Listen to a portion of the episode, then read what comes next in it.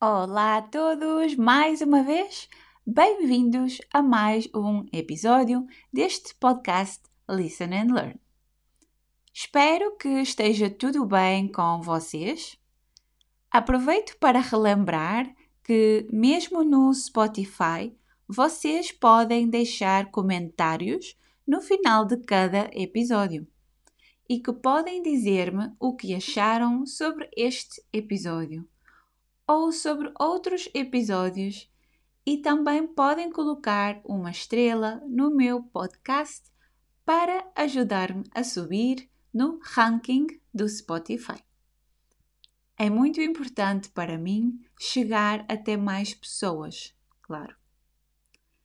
Quero relembrar-vos também que vocês podem encontrar todas as transcrições destes episódios no meu website withsilvia.com. O link está no final de cada episódio. Assim, vocês podem entender melhor e estudar vocabulário ou expressões novas. Então, vamos lá ao que interessa. O episódio de hoje eu vou falar um pouco sobre os sons mais difíceis do português europeu. Claro que isto pode ser um pouco diferente de pessoa para pessoa. Algumas pessoas podem considerar que o R é um som muito difícil e outras pessoas conseguir fazer esse som sem problema nenhum. Depende muitas vezes da origem da pessoa e de qual é a sua língua materna. Depois, também é possível que algumas pessoas já tenham alguns problemas em emitir certos sons na sua própria língua materna e que não foram corrigidos numa fase mais primária, ou seja, na infância, e por isso tenham alguma dificuldade em posicionar a língua e os restantes músculos faciais de uma certa forma específica. Mais uma vez, se vocês ouviram o episódio anterior, eu considero que atingir a pronúncia perfeita não tem de ser o vosso objetivo máximo. Mas eu acho que é extremamente importante conseguir atingir uma pronúncia correta.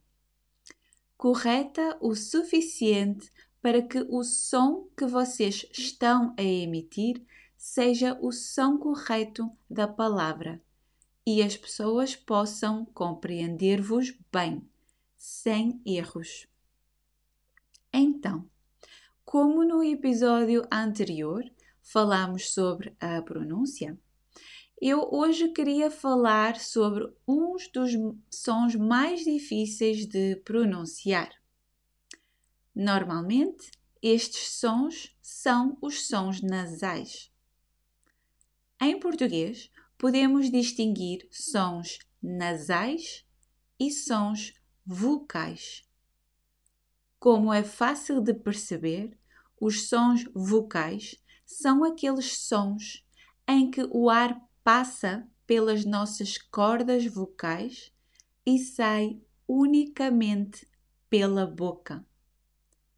Estes sons são normalmente mais fáceis de compreender e imitar. Os sons nasais, como também já devem ter percebido, são aqueles sons em que o ar sai pela boca, mas também pelo nariz. Ao sair pelo nariz, cria uma ressonância, um som ligeiramente diferente.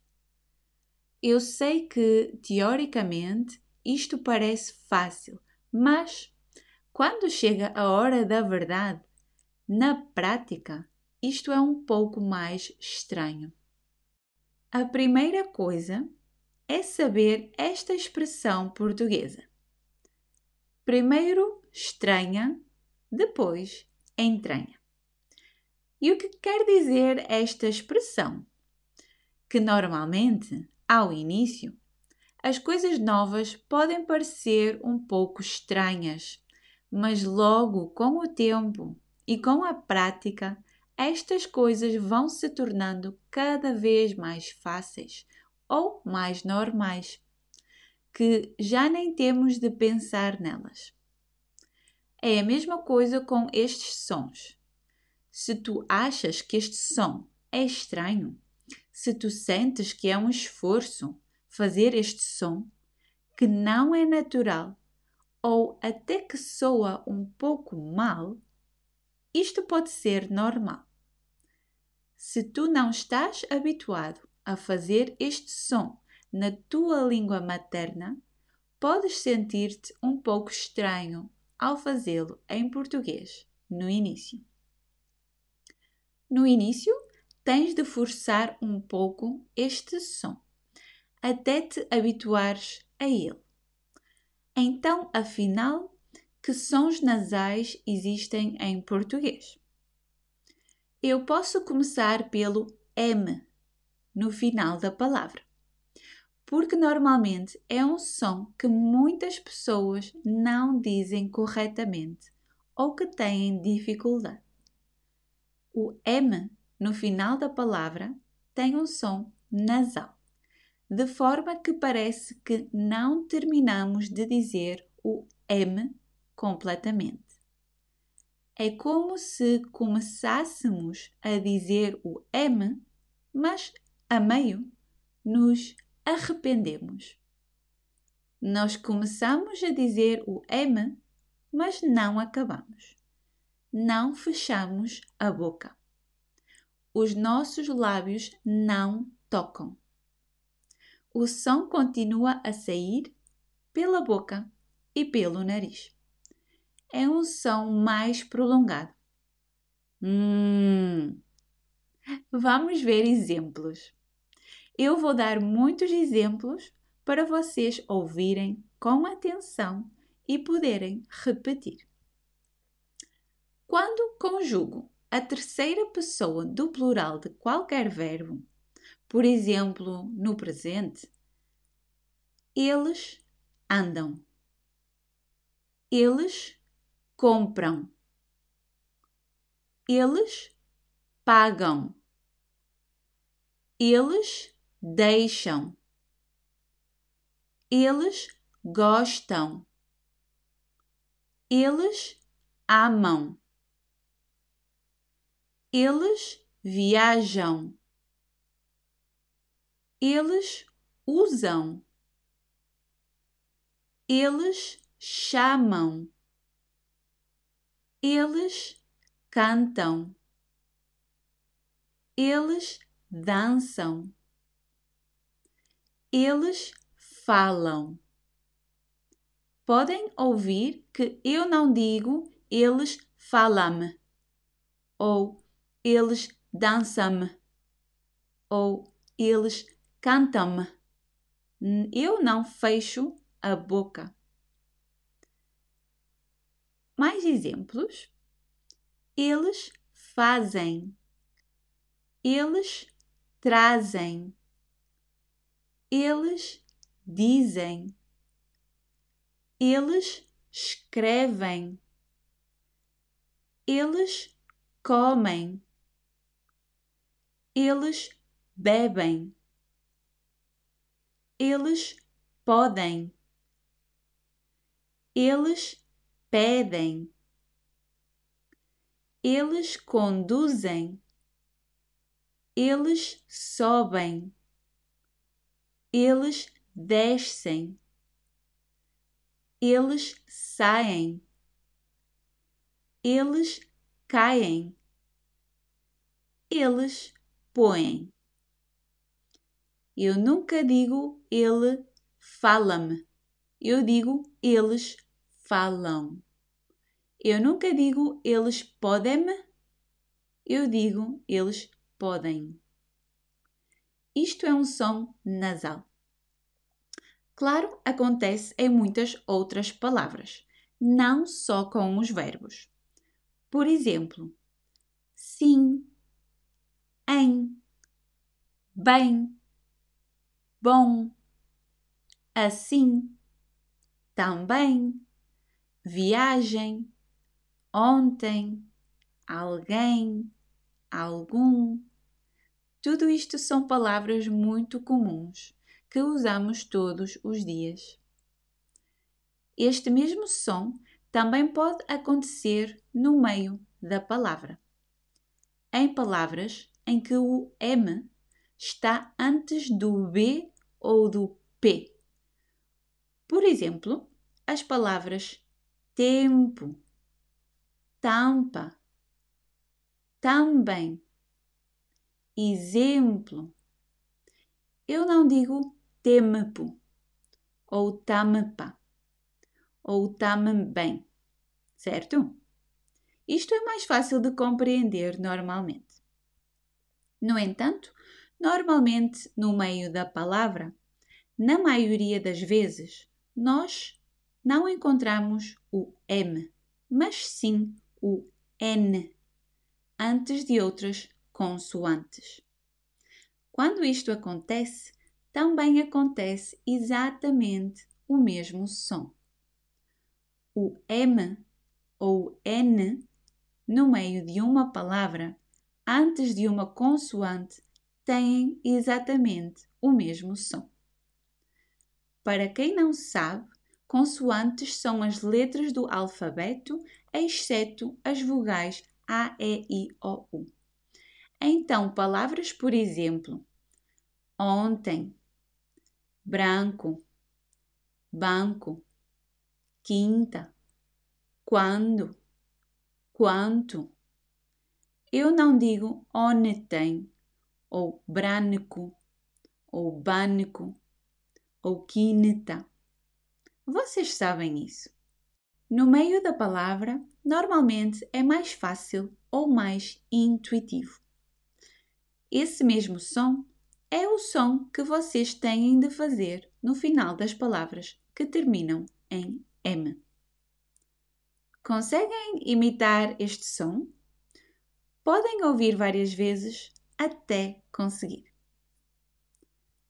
Quando vocês conseguem fazer este som, então é mais fácil fazer o próximo som que eu quero falar.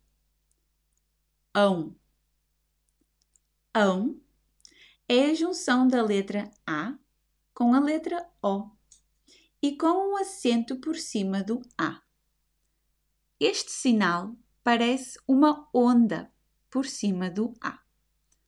Sempre que vocês veem este acento por cima de uma vogal, vocês devem saber que o som desta vogal vai ser um som nasal. Esta vogal vai ter uma força nasal.